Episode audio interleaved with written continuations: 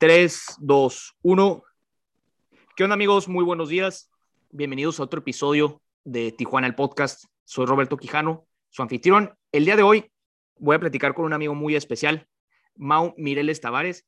Él es parte del equipo jurídico de la bancada del Partido Acción Nacional en el Congreso de la Unión, particularmente en la Cámara de Diputados. Eh, él es abogado egresado de la Universidad Iberoamericana. Eh, hoy quiero platicar con él. ¿Por qué? Porque es un tijuanense que trabaja en el Congreso, no como diputado, pero está detrás de las cortinas. Es básicamente pues el que hace el trabajo legislativo duro, de estudios técnicos y demás. Entonces, mi objetivo aquí hoy con él pues es platicar acerca de pues qué, qué significa ser un tijuanense trabajando en el Congreso. Em, en los últimos episodios, pues hemos platicado con emprendedores, con escritores y demás, pero creo que todavía no abarcamos la parte legal política. Si bien este podcast, pues no está orientado tanto a temas em, actuales de política y demás, sí es importante cubrir esta industria tan importante como lo es la legal y la política. Y pues qué mejor que él que nos esté contando sus experiencias de primera mano em, respecto a todos estos temas. Entonces, ¿qué onda, Mau? ¿Cómo estás? ¿Qué tal, Roberto? Muchísimas gracias por la invitación. De verdad es que me, me, siento muy halagado, muy contento de poder estar aquí en tu podcast, porque sin duda alguna el poder llegar a algunos oídos tijuanenses, paisanos, pues es algo que me, me llama mucho la atención. Me gusta muchísimo el formato que tienen. He estado escuchando los podcasts anteriores y la verdad es que todos creo que te dejan algo y espero que este sea el caso para todos los que nos escuchan. Eh, pues te agradezco mucho la presentación. Efectivamente, soy abogado de la, de la Ibero. Estoy aquí en la Ciudad de México, este, pero soy 100% tijuanense. Este, y bueno, pues siempre me siento muy orgulloso de llevar la bandera de mi ciudad en todos lados en alto. Eh, pues quisiera que eh, me mm, platicara a la gente, ¿no? Más que nada, ¿qué es lo que se hace? ¿Cuál es el trabajo, pues, que hace un, un asesor legislativo, ¿no? dentro, independientemente del partido o, demás, pues qué es lo que se está haciendo aquí en la Cámara y, pues animar también a todos los jóvenes que les guste esto, que les, que lata la, política, lo jurídico, pues que, hoy es el día, que, esperar mañana, pues no, no es bueno. Si te, si te gusta, tienes que empezarlo hoy y pues de ahí yo les platicaré un poco de mi historia, cómo, cómo fue que empecé en esto y, de verdad es que cuando menos lo esperas, tu vida puede dar un giro de 180 grados para bien. Totalmente. Y mira, a mí me encanta el, el cómo nos conocimos. Yo a Mau lo he visto en persona una vez, pero he tenido contacto con él, yo creo que pues por más de un año, em, particularmente a través de redes sociales, especialmente en Twitter. Em, los dos pues estuvimos involucrados en, en, pues más que nada nos interesa mucho el tema político, entonces pues ahí nos las pasamos eh, mentando madres acerca de la actual situación y demás. Entonces pues eso nos fue llevando a, entendernos muy bien. Em, estuvimos en contacto ahí primero por los DMs, luego ya hace unos meses nos vimos aquí en Tijuana para tomarnos un café y discutir de muchos temas.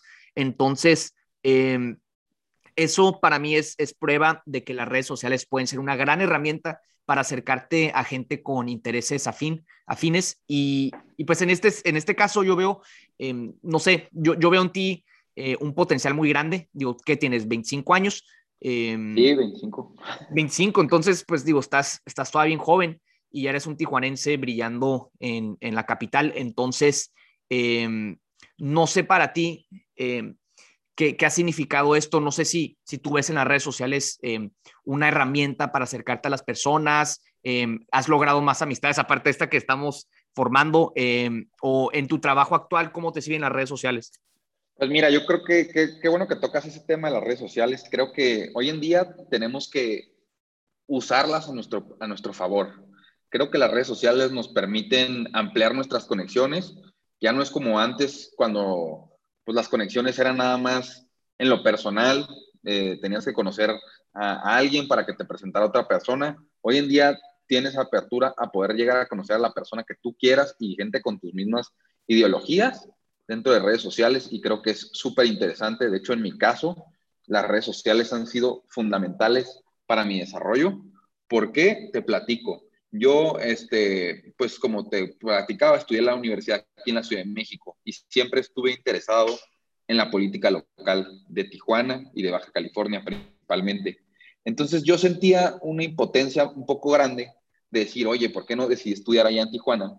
Aunque agradezco a mis papás que me dieron la oportunidad de, estudiar aquí en la Ciudad de México, pero pues yo me sentía lejos, muy lejos, pues al final estamos a, miles de kilómetros por tierra, como tú bien sabes.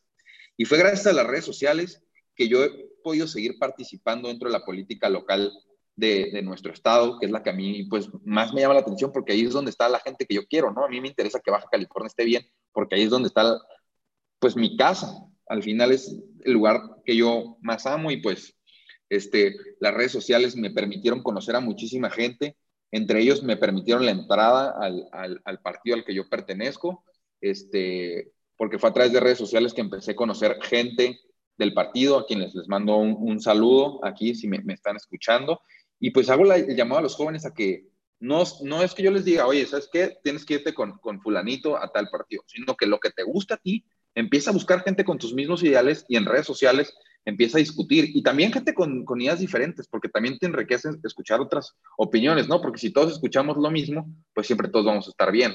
Entonces creo que son súper, súper importantes las redes sociales. Yo la verdad es que las agradezco muchísimo. Oye, Mao, platícanos un poco eh, eso que comentabas de cómo, porque yo pasé por una situación muy similar a la tuya, yo también estudié en la Ciudad de México Derecho, eh, entonces yo me sentía un poco alejado de lo que ocurría acá. Eh, en mi caso, pues digo, ya estoy acá de tiempo completo, pero de cualquier manera, pues yo siempre en mi tiempo allá en la Ciudad de México, pues estaba en comunicación precisamente también con, eh, pues con gente acá, políticos acá, de tal manera que pues nunca me terminé de desconectar. Pero platícanos un poco acerca de cuál es tu labor aquí en la política local de Baja California. Pues mira, actualmente yo, este, como bien lo decías, estoy en el, grupo parlamentario del PAN, pero también soy miembro activo del Partido Acción Nacional en el estado de Baja California. Este, actualmente, por mi edad, porque como bien lo dices, pues, tengo 25 años, todavía soy juvenil. Entonces, yo dentro de, de la Secretaría Estatal de Acción Juvenil, eh, pues actualmente desempeño el cargo de director jurídico me encargo de ver que todo lo que las actuaciones que lleva el, la Secretaría Estatal de Acción Juvenil pues estén fundamentadas en su reglamento y en las leyes, ¿no? Que no vaya a salirse nada por ahí. Y otra, otra red social, porque al final también es una red social que me ha ayudado muchísimo y me permite poder estar trabajando tanto allá en, Baja California como aquí, aunque esté actualmente presencialmente en la Ciudad de México, pues ha sido el Zoom, ¿no?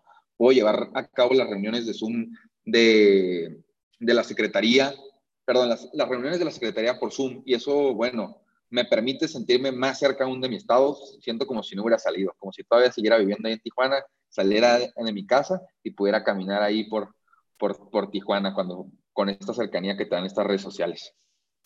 Eso es un tema bien interesante eh, y creo que los últimos dos años, a raíz de la pandemia, pues ya muchas industrias han hecho la transición a reuniones digitales y ya hemos visto que pues son bastante buenas, o sea, no necesariamente te tienes que reunir siempre persona, viajar a un lugar a otro para juntarte con gente de, del trabajo y demás, sino que pues como esta conversación que está ocurriendo a través de, de Zoom, eh, ¿cómo se llama? Pues puede ser también una plática muy enriquecedora, no necesariamente tiene que ser en persona, entonces eso ha cambiado mucho.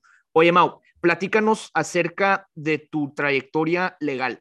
Tú eres abogado egresado de la Universidad Iberoamericana, pero ahora sí que tu incorporación al derecho, a, la parte política más que nada, pues es reciente. ¿Qué estabas haciendo tú antes de trabajar en el Congreso? Pues mira, te, platico, mi estimado Roberto. Este, sí, exactamente, mi, integración a la política es reciente. Este, yo eh, toda, la, toda la carrera, desde que iba en segundo semestre, me, me, entró la espinita por trabajar, que ya lo habíamos platicado, que tú también tenías la misma inquietud. Y desde el segundo semestre empecé a trabajar en despachos. Trabajé en un despacho llamado Basham Rinch y Correa, que es uno de los despachos grandes aquí de la Ciudad de México. Y posteriormente busqué un despacho más chico en el que empecé a litigar. Este, después de que me voy a un intercambio fuera al extranjero, regreso y decido que, que el corporativo pues no, no, pues ya me había, ya me había, me había gustado, pero quería probar algo más, ¿no? Porque pues tenía 20, 21 años y pues todavía me quedaba algo de carrera y dije, pues vamos a darle un giro total, porque así a mí me gustan las cosas y me fui a litigar a la calle, a los tribunales, que sin duda alguna hoy puedo decir que es la mejor escuela que pueda haber recibido. el litigio me, me enseñó no solo cosas legales, sino también cuestiones de vida que hoy en día aplico todos, mis, todos los días en mi vida. Eso, híjole, eso es súper importante, todo decir por qué.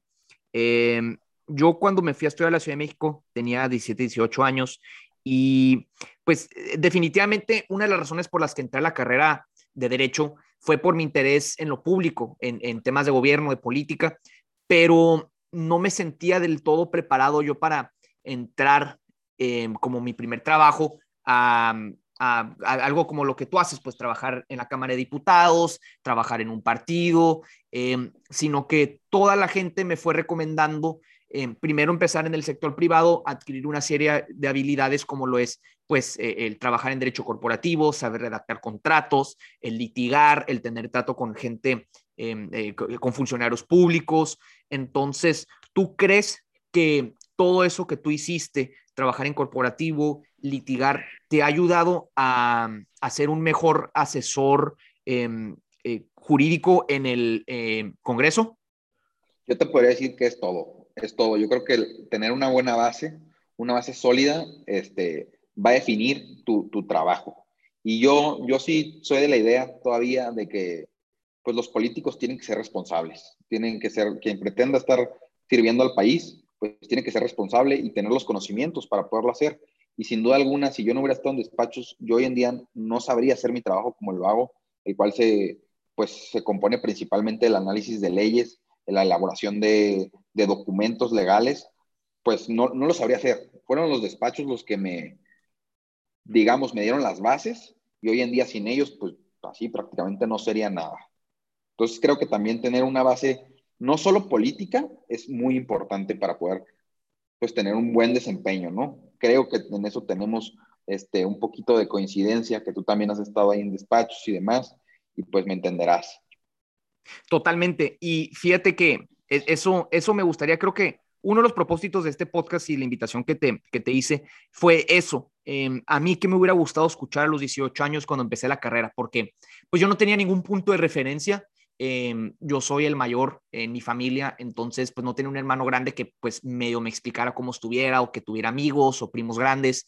Em, entonces, pues yo tuve que hacer mi propio camino, tuve que irme más o menos ahí experimentando para determinar las cosas y hoy en día me doy cuenta de que pues ese es el mejor camino. Entonces, em, ¿tú qué, mensaje le mandarías a tu, al, al Mau de 18 años respecto a lo que estás haciendo hoy?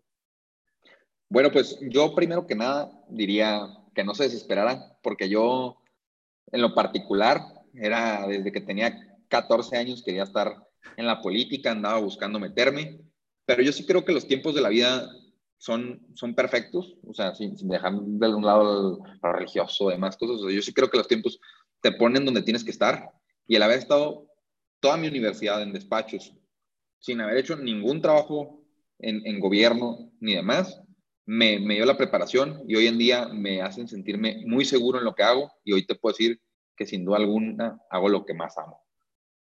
Oye, ¿y dónde te ves en 5 o 10 años? Porque, mira, a los 25 años, pues ya tienes puestos de director jurídico em, del PAN aquí en Baja California, pues ya eres asesor legislativo en la parte legal. Em, ¿Dónde te gustaría verte en 5 o 10 años? Eh, ¿Te ves haciendo lo que haces? ¿Te ves haciendo algo completamente diferente? Eh, te ves regresando al sector privado, esto quizás nada más es una etapa, o si quieres darle continuidad a todo esto. Pues mira, mi, idea pues obviamente es darle continuidad porque es lo que más me gusta y sin duda alguna, de verdad, y, lo digo con todo el corazón, mi, objetivo principal es servir a, Baja California y pues poner el nombre de Baja California en alto. Dentro de lo que hago, pues me encantaría, pero como tú bien sabes, esto pues no es como trabajar en una empresa donde si tú haces todo como se espera, pues vas a quedarte toda, toda la vida. O sea, en la política eso es muy importante y creo que también es otro tema para retomar el también saber hacer cosas de, de, la iniciativa privada, porque pues hoy, hoy hay trabajo, pero mañana no hay. Entonces, saber también hacer cosas dentro de la iniciativa privada, perdón, trabajar en un despacho, este, poder trabajar en una empresa, creo que es fundamental. Entonces, en cinco años, pues a mí me gustaría seguir sirviendo a mi estado este, y a mi país, pero, pero pues sí, sí esperaría una evolución para bien en todos los aspectos, pues tanto doctrinales, también como políticos y personales, ¿no? De mi parte. Como cualquier persona, pues todo el mundo quiere avanzar y ser mejor persona. Me, me, me encanta eso. Y a ver, platícanos un poco ya cómo es tu día a día eh, en la Cámara de Diputados, porque, híjole, muchas personas creo que tienen ideas equivocadas acerca, para empezar, de qué es un diputado, qué hace un diputado, eh, su equipo qué hace. Eh, platícanos cómo es un día normal en la Cámara de Diputados. Ok, pues mire, yo creo que es muy importante, primero antes de, hablar de, de, diputados, pues distinguir ¿no? entre los diputados locales y los diputados federales. Yo actualmente me encuentro asesorando un diputado federal. Este, entonces, las leyes que yo veo prácticamente son leyes federales. Son leyes, digamos, que pues aplican en todo el territorio nacional y que por eso las, las legislan diputados de todas las entidades federativas. Todo, hay diputados del estado que me digas. O sea, todas las personas se supone que están representadas, pues no se supone, están representadas en la Cámara de Diputados. Como tú bien sabes, pues son 300 distritos este, votados que se dividen entre la población. Entonces, pues las leyes que afectan directamente a las personas, pues son las que más hacen los congresos locales, pero también las leyes federales, pues tienen total relevancia en sus, en sus vidas. Entonces, día a día nosotros, pues, estamos analizando las propuestas, las iniciativas, tanto del partido en el que estamos como de los otros partidos, porque pues hay a veces iniciativas que también son buenas que pueden venir de otros lados. Y aquí la idea pues es construir, ¿no? No es este, como yo le digo a la gente, no estamos en un partido de fútbol para, para estar este, tirándole al otro nada más por tirarle. O sea, hay que, cuando quieras tirar, pues hacerlo porque de verdad tú, tú sí, no es que sientas, sino que tienes fundamentado pues que no hay un beneficio para la población. Entonces, nuestro trabajo es día a día analizar las leyes que estén en turno, que vayan a discutirse, las sesiones, ver qué, qué va, va, va, a cercionarse, este, nos pasan las minutas, analizamos las propuestas de ley, las leemos, las tenemos que comparar, hacer un análisis con la Constitución y con las leyes que estén relacionadas para ver que también pues no, no se esté proponiendo, no se pretenda pasar leyes pues, que son contrarias a nuestra Constitución, que como tú bien sabes es lo que nos rige a todas las personas aquí en el país. Súper, eso, eso me encanta, eh, porque luego creo que la gente piensa que el diputado hace banquetas, hace parques y demás, pero pues en realidad eso pues no les corresponde. A los diputados les corresponde la labor legislativa, que es todo lo relacionado con las leyes, la constitución, em, pues porque son la estructura, em, eh, el esqueleto de un país, pues entonces, em, obviamente lo ideal es que todas estas iniciativas, todas estas reformas, pues estén sustentadas en, en argumentos jurídicos técnico viables porque pues cada ocurrencia que vemos en el Congreso y hay, mencionaste un concepto muy interesante de que pues no estamos en un partido de fútbol, em, no, es una pelea de box donde tú quieres derrotar al otro. Em, creo que hemos perdido de vista esto en los últimos años. Eh, no creo que sea em, algo propiamente de, la actual administración, creo que es un fenómeno que está ocurriendo en todas las democracias del mundo, donde vemos a nuestros adversarios políticos como enemigos. Entonces, eh, platícanos un poco cómo está, cómo se siente ese ambiente. Tú ves algo de tensión, tú ves que más o menos esto es puro show y detrás de las cortinas todos son amigos. Em, ¿Cómo la ves? Pues mira, te platico. Yo creo, y, bueno, es mi primera legislatura, ¿no? No te podría hablar de legislaturas pasadas, pero sí te puedo hablar de lo que, de lo que escucho, de lo que sé, de la gente. Y sé que esta legislatura hace una legislatura, pues, pues es una legislatura muy trascendente para el país, ¿no? Por, por, por lo, como lo quieras ver, o sea, estés a favor o en contra del gobierno, pues es una legislatura que va a poner precedente. Pero también es una legislatura en la que se tiene que trabajar de una manera pues muy ordenada y los, todos los diputados de todos los partidos pues tienen que, que hacerlo pues de una manera que, que sea pues congruente con sus principios, pero siempre tratando de nunca faltarle al respeto a cualquier otra persona. Y creo, creo, creo que pues de, repente sí llegan a haber faltas de respeto por algunos diputados, sin, sin mencionar partidos ni nada, pero, pero creo que sí se debe de, pues entrar más en el trabajo legislativo, en, ir a lo, que, a lo que es, ¿no? Hacer las leyes para que los mexicanos estén bien. Y otra facultad, igual que ahí no dije la Cámara, creo que a todos les va a interesar y muy pocos la saben, es que la Cámara también es el órgano vigilante. La Auditoría Superior de la Federación, que es la que vigila a toda la administración pública este, del, del Ejecutivo, del presidente, por así decirlo, depende directamente de la Cámara de Diputados. Entonces, creo que la Cámara de Diputados tiene bastante a dar y creo que los diputados tienen que hacer mucho trabajo para que la gente ya empiece a creer en ellos, porque sí se ha perdido la credibilidad. Pero creo que hay que trabajar en conjunto y, más que ver partidos, ver por el bien de México ahí. Y creo que hay diputados que sí lo entienden bastante bien. Es, eso es bien interesante. Creo que eh, la labor pues, del diputado es mucho más compleja. No nada más es presentar iniciativas, sino pues también lo que comentas, eh, todo el tema de la Auditoría Superior de la Federación, el fiscalizar el gasto público y demás. Eh, ahora, otro tema que me gustaría comentar, pues tú eres un asesor legal ahí en la Cámara de Diputados. ¿Cómo ves a tus compañeros? ¿Has establecido buena relación con la gente ahí? lo padre es que hay gente de todo el país, pues entonces tú como tijuanense pues puedes eh, tener tu propio brillo porque tú ofreces una perspectiva diferente. ¿Tú crees que el ser de Tijuana te da un valor agregado ahí en, en, tu trabajo en el Congreso?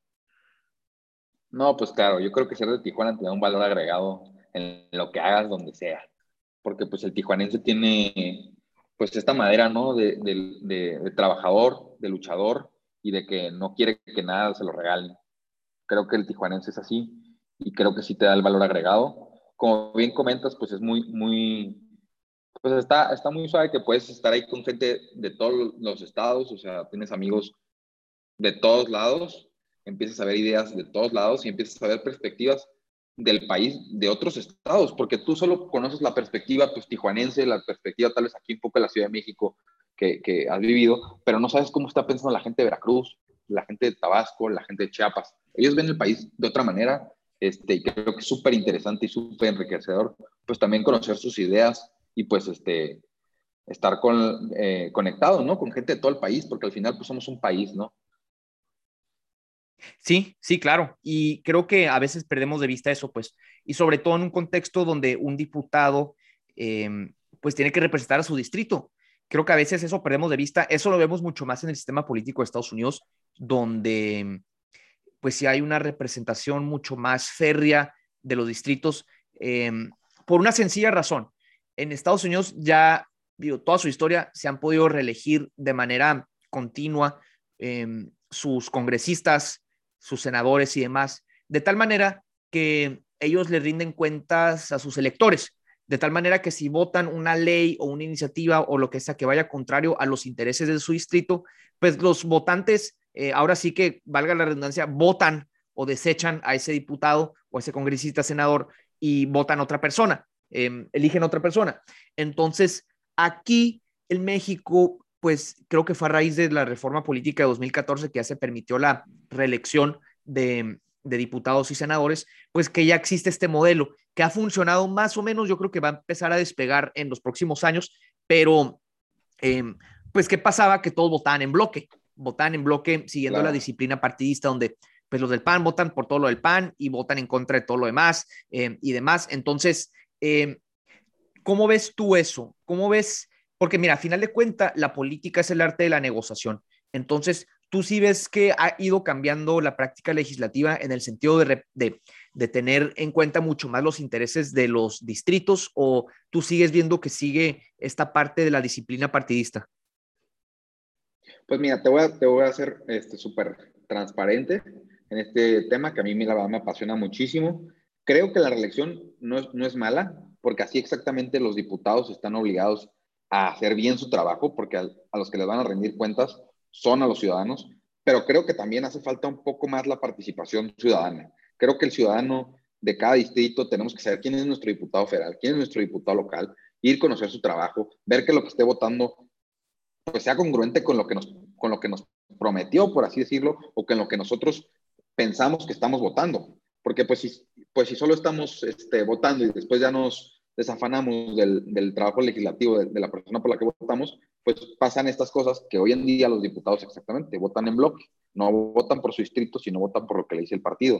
Entonces es muy importante pues que el, que el diputado sea cercano a su distrito, sea cercano a su gente y que, pues la gente sepa por lo que está votando, o sea, qué ideología trae el diputado y cuáles son las cuestiones que va a plantear ahí en el Congreso.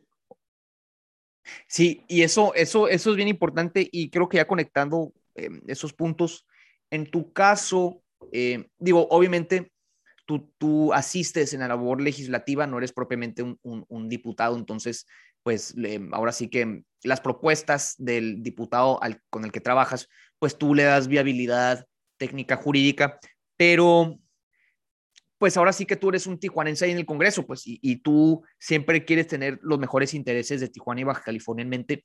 Entonces, para ti, ¿qué temas son urgentes para esta región? O más bien, ¿qué temas te gustaría empujar allá dentro de la Cámara de Diputados?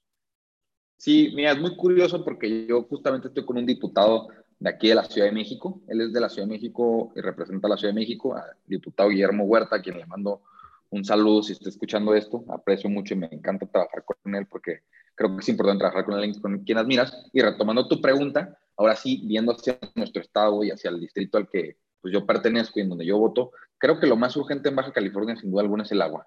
El agua, la gente no se está dando cuenta que nos va a faltar. Es un estado donde no hay agua, no se está haciendo nada por tener agua y creo que hoy existe la tecnología y, y recursos. Podría ser que ahí sí sería un análisis muy interesante, pero para poder empezar a crear agua del mar, porque es lo único que tenemos. El agua potable se nos va a acabar. El, el, el río, San Luis Río Colorado, este, pues ya no, no nos va a dar tanta agua a Baja California, porque también lo tenemos que compartir con, Sonora, y pues como tú bien sabes, en, en, la región de Ensenada y demás, pues no hay agua. Ese es nuestro principal problema. Creo que es lo que más surge y a cualquier gobierno, sin importar colores, creo que debe ser su tema prioritario, el agua y la seguridad. Definitivamente, el tema del agua es bien delicado y como bien sabes, pues la relación, México, bueno, el, en México el tema del agua es muy complicado. El sur tiene abundancia de agua, de hecho se inunda cada rato toda la región de Tabasco, Campeche y demás. Eh, en cambio, en el norte, pues tenemos serios problemas de agua. Eh, particularmente Baja California, pues el suministro de agua proviene del río Colorado que empieza en, las Rocky Mountains y, desemboca o desembocaba en, el Golfo de California. Eh, hoy en día, pues como pues, por, el cambio climático, la escasez de agua, pues ya realmente el río Colorado pues ya no desemboca en el, en el Golfo de California, sino que pues este ya es desviado a áreas urbanas como, les, como tú bien comentabas, San Luis Río Colorado, Mexicali, Tijuana, Tecate. Entonces, creo que es un problema que no hemos terminado de analizar en su totalidad, sobre todo en el contexto que pues los americanos son los que nos mandan el agua. Entonces los primeros en sufrir cualquier tipo de recortes, que ya lo estamos viendo, es eh, Baja California. Entonces estamos totalmente a la merced de, ¿cómo se llama?, de Estados Unidos. Evidentemente, este tratado, que es de 1944, pues contiene ahí ciertas disposiciones donde pues se estipulan las cantidades, los millones de metros cúbicos que nos tienen que enviar los americanos, pero pues ahora sí que eh, los americanos tienen al final la última palabra. ¿Tú ves que se está discutiendo este tema o, no? Yo creo que le hace falta más, más fuerza. Yo creo que sí se tiene que traer como, como prioridad, principalmente en los, en los congresos locales bueno, en el Congreso local, ¿no? De Baja California, este, en los cabildos, es súper importante que se discuta, porque el tema del agua, digamos, a nivel federal, también deberían de a la mesa los diputados. Actualmente, eh, todos los diputados de, Baja California, eh, salvo la diputada Lisbeth, eh, son de Morena. Entonces, igual, pues si nos escuchan, invitarlos a que traigan la propuesta del agua. Baja California se está quedando sin agua y necesitamos hacer algo. Porque no es algo que vayas a decir, oye, es que en 200 años nos vamos a quedar, nos vamos a quedar sin agua. No, estamos ya muy prontos a llegar a esta realidad y muchas colonias de Tijuana ya lo están sufriendo hoy en día. Sí, sí, sí, completamente. Eh, ahora sí que los recortes de agua en zonas de la ciudad pues son bastante recurrentes, sobre todo en estas épocas tan calurosas, donde pues se usa mucho más agua em, y pues no se diga en el sur del estado que pues es cada vez mayor el problema. Entonces, em, el tema de la desaladora pues sí ha sido propuesta. El tema es pues el costo capital tan grande que representa, em, porque pues sí, son millones y millones de dólares lo que se tienen que invertir. Entonces, pues sí es un problema. ojalá que, que, nuestros políticos pues escuchen este podcast, escuchen a la gente que, que, que, que pues conoce el problema, pues porque de lo contrario, pues sin agua, el agua es el líquido vital, nos da vida, nos da alimentos, nos da sustento, entonces pues si, sin agua, pues ahora sí que no hay vida. Entonces, Mau, platícanos ¿Cada cuánto vienes tú a Baja California? ¿Estás la mayoría de tu tiempo en, la Ciudad de México? Eh, ¿cómo, ¿Cómo divides tu vida entre estos dos lugares? Pues mira, es, algo muy interesante porque, pues, como siempre he dicho, ¿no? Yo no soy como mis amigos que son aquí de Hidalgo o de Morelos, que agarran su carro y pues se pueden ir cada fin de semana. Entonces yo trato de ir mínimo, mínimo una vez al mes a, visitar a mi familia. Yo ya tengo prácticamente a toda mi familia en, Tijuana. Este, mi mamá, mis abuelos y demás están allá. Entonces, pues esa, esa cuestión es muy importante para cualquier persona, ¿no? El estar cerca de la, gente que, que, quieres y pues trato de estar muy cerca y pues también quiero tanto a Baja California que trato, trato de ir mínimo una vez al mes, pero tú me entenderás mejor que nadie que vivimos lejos. Sí, claro, no, y, yo entiendo totalmente tu sentimiento. A mí me tocó vivir fuera eh, pues mucho tiempo, entonces eh, no es sino hasta que te vas de tus tierras que empiezas a apreciar los, eh, los valores, las cosas que aquí aprendes. Entonces, ¿tú qué ves o, o por qué tienes tanto, em, ¿cómo decirlo? Porque, ¿qué, ¿qué admiras tú de Baja California? O sea, ¿qué te hace añorar tanto esta tierra? Pues mira, muchas cosas, sin duda alguna, pues en lo personal la familia, pero lo que más este, me gusta de Baja California, y creo que este podcast lo ha dejado muy, muy en alto, es la cantidad de emprendedores, la cantidad de gente que está innovando en sus, en sus respectivas áreas. Pero el, el tijuanense siempre está buscando ir un paso más allá. Yo de verdad trato de encontrar aquí en la Ciudad de México, que es una ciudad tan grande, la cantidad de gente que está haciendo cosas y no, de verdad, en Tijuana te paras en cada esquina y hay gente que trae este concepto de otro lado, pero lo cambia, lo, lo tijuanea y, y, bueno, es este, algo que a mí me encanta en lo personal. Creo que Tijuana es una ciudad única. Tengo la oportunidad de conocer bastantes ciudades del país y sí puedo decirlo de verdad, que no hay una ciudad, no hay otra como Tijuana. Tijuana para mí es única, encantadora y hay una frase que a mí me gusta mucho de Tijuana, que, que de hecho esa frase la, la hicimos entre mi mamá y yo, que es, Tijuana no entra por los ojos, Tijuana entra por el corazón y por la boca, porque qué bien que se come y cómo llegas a amar la tierra cuando vives ahí. ¿Me la puedes repetir para anotarla y ponerla en las notas? Esa va a ser creo que el título del, del podcast. Eso me gusta. Tijuana no entra por los ojos, Tijuana entra por el corazón y por la boca. Me, fascina eso. Y, híjole, me, me, encanta porque los tijuanenses somos muy conscientes de nuestros defectos y de nuestras virtudes. Entonces, como bien comentas, creo que a Tijuana le hace muchísima falta. No es una ciudad estética, no es como muchas ciudades del centro del país que tienen un centro muy bonito, limpio, ordenado.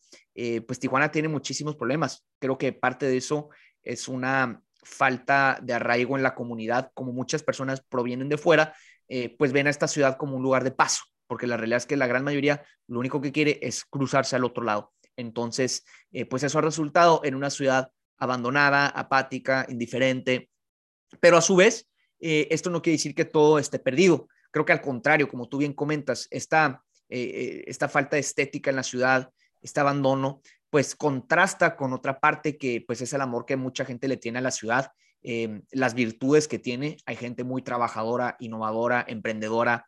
Em, el, en el episodio, hace dos episodios platicaba con Daniel Salinas Basabe, un escritor que a mí me gusta mucho, ha sido un mentor muy importante para mí en la parte escrita.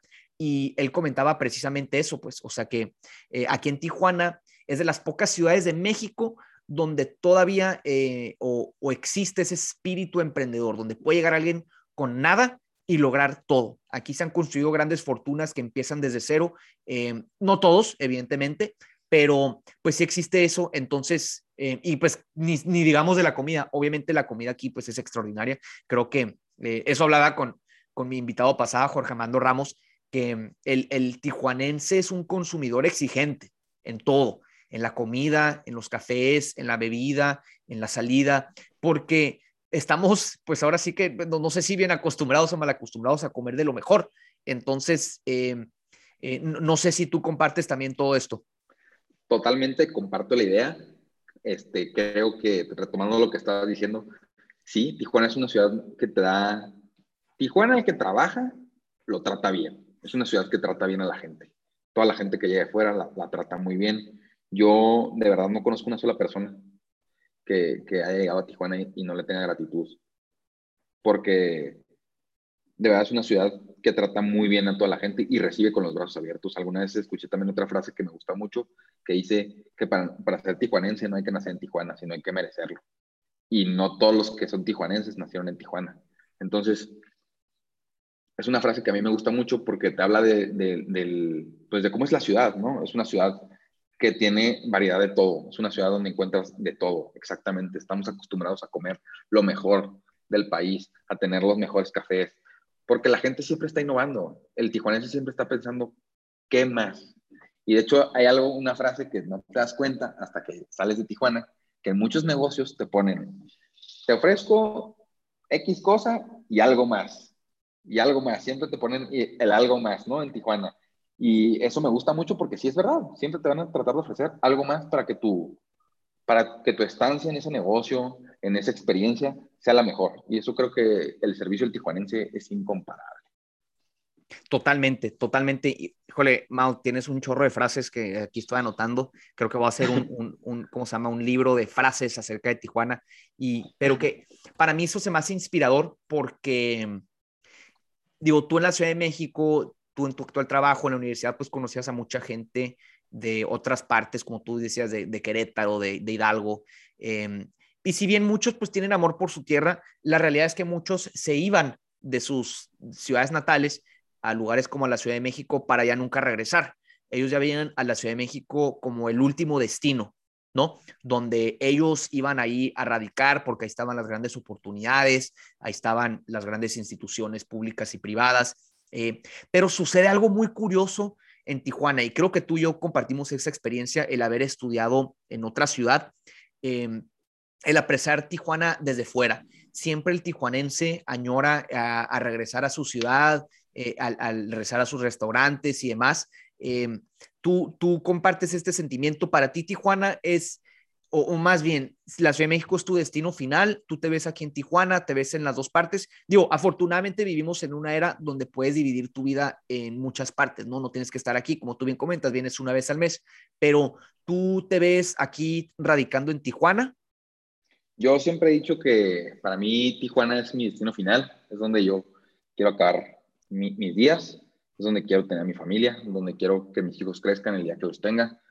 Este, pero sin duda alguna tampoco me cierro, ¿no? Hay que traer lo mejor de todos lados y no solo de México, si puedes traer cosas también de, de lugares fuera que beneficien al lugar donde tú estás, pues lo, lo, lo, comparto, ¿no? Hay que tener una mente globalizada, tampoco puedes encerrarte en un cajón, pero sin duda alguna Tijuana es mi, mi destino final y eso no tengo duda. Sí, eso me encanta. Creo que eh, muy pocas personas realmente odian Tijuana. Conozco muchas personas que odian Hidalgo, que conozcan que, odian Tlaxcala. Eh, pues no sé. ¿Y son de ahí? ¿Eh? Y son de ahí también. exacto, exacto. Y dicen, no, yo ya nunca regreso a mi pueblo bicicletero, quién sabe qué. pero muy pocas personas realmente critican Tijuana. Podrán em, criticarla porque la quieren. Dicen, ¿sabes qué? La ciudad está toda marrana, está abandonada, está sucia pero lo hacen porque quieren ver una mejor ciudad. Eh, porque te preocupas por tu ciudad. Sí, exactamente. Bueno, al menos los que estamos interesados en, vivir aquí y tener una mejor ciudad, pero antes de iniciar el podcast, tú me dices que tienes ahí algunos datos respecto a Baja California. Me gustaría que los compartieras, porque a veces también caemos en el error, mucha gente de Tijuana, a romantizar mucho la ciudad. Eh, la realidad es que es una ciudad con muchísimos problemas y a veces pues estamos muy conformes, nada más yendo a nuestro café bien bonito, a nuestro restaurante bien bonito y demás, pero la realidad es que Tijuana es una ciudad con muchos problemas. Baja California es, una, es un estado con muchos problemas. Entonces, em, ahora sí que arrójanos algunos datos para que nos asustemos. Pues mira, yo justamente como te platicaba, creo que el dato que más le quería comunicar a, la gente que nos escucha es dejar el abstencionismo, empezar a participar en, en, en la política de nuestro estado. No puede ser que en Baja California solo el 27.9% de la, de la población haya votado. O sea, te está hablando que más del 70% de la población no le interesa lo que, pues no que no le interese, pero como yo creo que también tiene que ver mucho con la mentalidad del norteño, ¿no? El norteño siempre ha sido, oye, ¿sabes qué? No me des, nada más déjame trabajar. No me molestes, déjame trabajar. ¿No? A diferencia de otros estados que podrían ser más, eh, pues, dados al gobierno, a estar metidos, porque a ellos les interesa mucho, pues, lo que puedan recibir de ahí, o más, el, el, el, norteño y en especial el tijuanense, pues es, déjame trabajar, ¿no? Pero también, para que nos dejemos trabajar, hay que exigir que nos den las, digamos, las circunstancias para poder trabajar bien. Y creo que, pues hago un llamado a toda la gente que nos escucha, que vote, a que se informe. No les digo por quién, ustedes voten por quien más les convenga y de verdad infórmense. Porque no podemos dejar a Baja California de lado. Baja California nos da mucho y Baja California hoy nos necesita y necesita que participemos y que nos pongamos la camiseta de ciudadanos. Porque antes que nada, somos ciudadanos de la ciudad y del Estado. E, ese dato a mí me aterra. El, o sea, tu dato básicamente nos indica que menos de, o sea, menos de 3 de cada 10 californianos están votando. Eso para mí es sintomático de una población em, pues que, no le interesa su comunidad, no le interesa nada. Em, creo que eso también es, uno de los, eh, para mí ese es el problema principal de la ciudad, porque sea lo que sea, muchas ciudades del centro del país Em, pues tienen su centro bien cuidadito, tienen parques, tienen banquetas bonitas, lo que sea. Y Tijuana pues carece mucho de eso. La realidad es que somos una ciudad que se fue dando al, de manera improvisada, no hubo un plan. Tijuana creció de manera exponencial en los últimos 100 años, em, de tal manera que pues hoy no, hay, no hay un plan urbano para la ciudad como si lo hay en otras ciudades, pues, incluso tú te cruzas a San Diego y pues las colonias están bien delimitadas, tienen buenas banquetas. Aquí, em, realmente el último desarrollo urbano importante que hubo, pues fue la zona río, que fue en los 70 ¿no? Donde se canalizó el río, se construyó todo lo que es hoy la zona urbana río, pero fuera de eso, no ha habido eh, una, un, plan urbano, o si lo hay, es algo así como Valle de Las Palmas, que pues hoy es un pueblo fantasma y ahí eh, hay todo tipo de criminalidad. Entonces, em, ese pues es un problema, pues entonces el dato que tú nos comunicas para mí es, es, es, sintomático esta poca participación e interés de la gran mayoría de las personas. Eh, no sé si tú compartes también esta visión. Sí, también agregar, ¿no? Que los que más nos van a escuchar, tengo entendido, va a ser la gente joven, aunque espero que nos escuche de todas las edades. Pero también decir, Baja California es un estado muy joven. Baja California, la edad promedio es 30 años. Estás hablando de un estado muy, muy joven. Bueno, hace 20 años era, era 23 años la edad promedio. O sea, se ha ido madurando también por la, por la población flotante que hay, ¿no? Tanta, tanta variedad.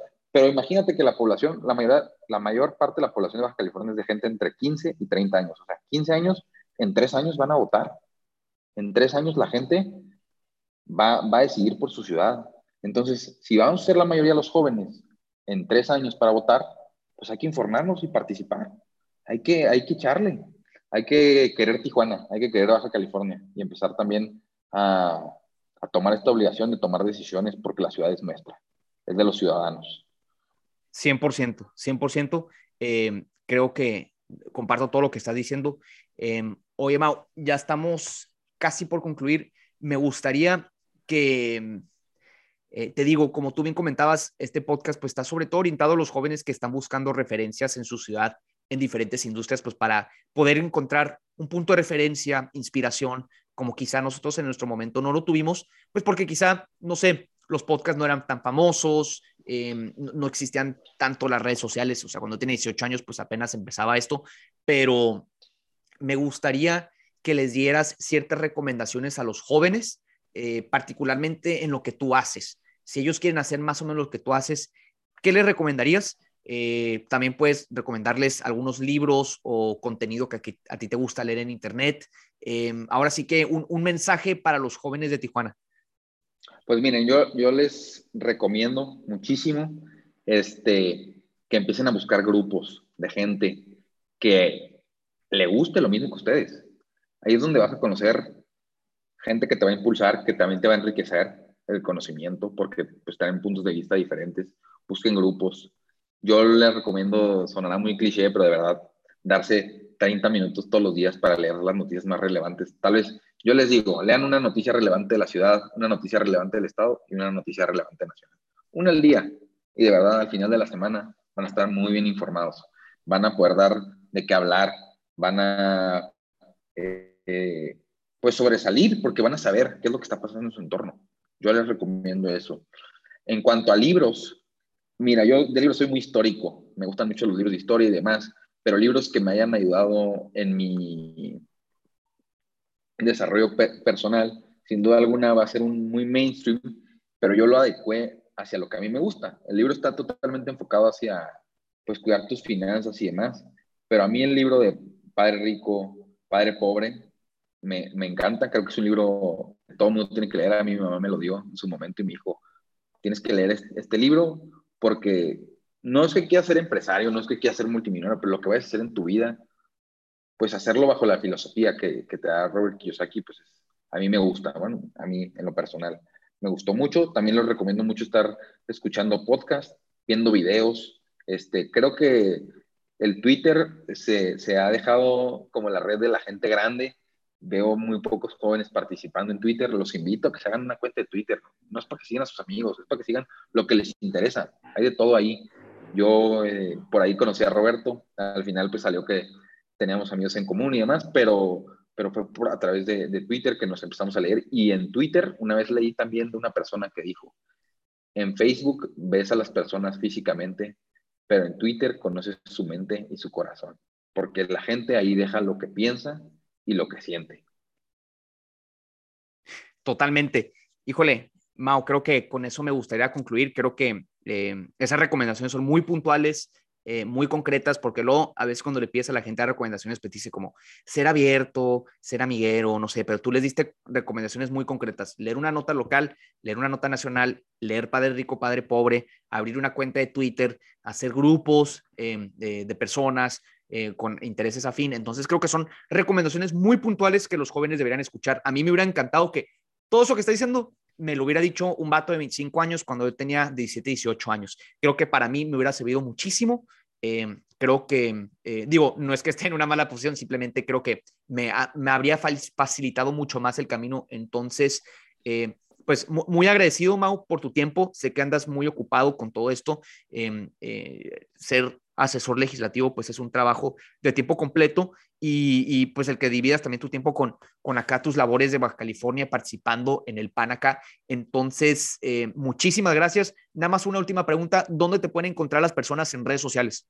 Miren, me pueden seguir en, en Instagram como Mau Mireles T, si no me pueden buscar ahí como Mauricio Mireles Tavares, Tavares con B chica y Z.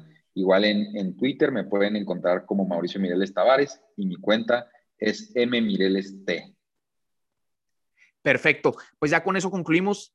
Mau, mil, mil gracias. Esta va a ser la primera de muchas gracias. pláticas. Ahí estamos en contacto. En Twitter, ahí para eh, echarle carrilla a toda la gente y, y, publicar nuestros pensamientos. Pero muchísimas gracias por tu tiempo, Mau. No, muchísimas gracias a ti y de verdad, gracias por la invitación. La pasé muy bien y espero que, que nos escuchen mucha gente. Y ahí saben que me pueden contactar para lo que quieran, cualquier duda. Además, estoy a sus órdenes. Pues ahí la tienen amigos. Muchísimas gracias a todos por escucharnos. Nos vemos a la próxima.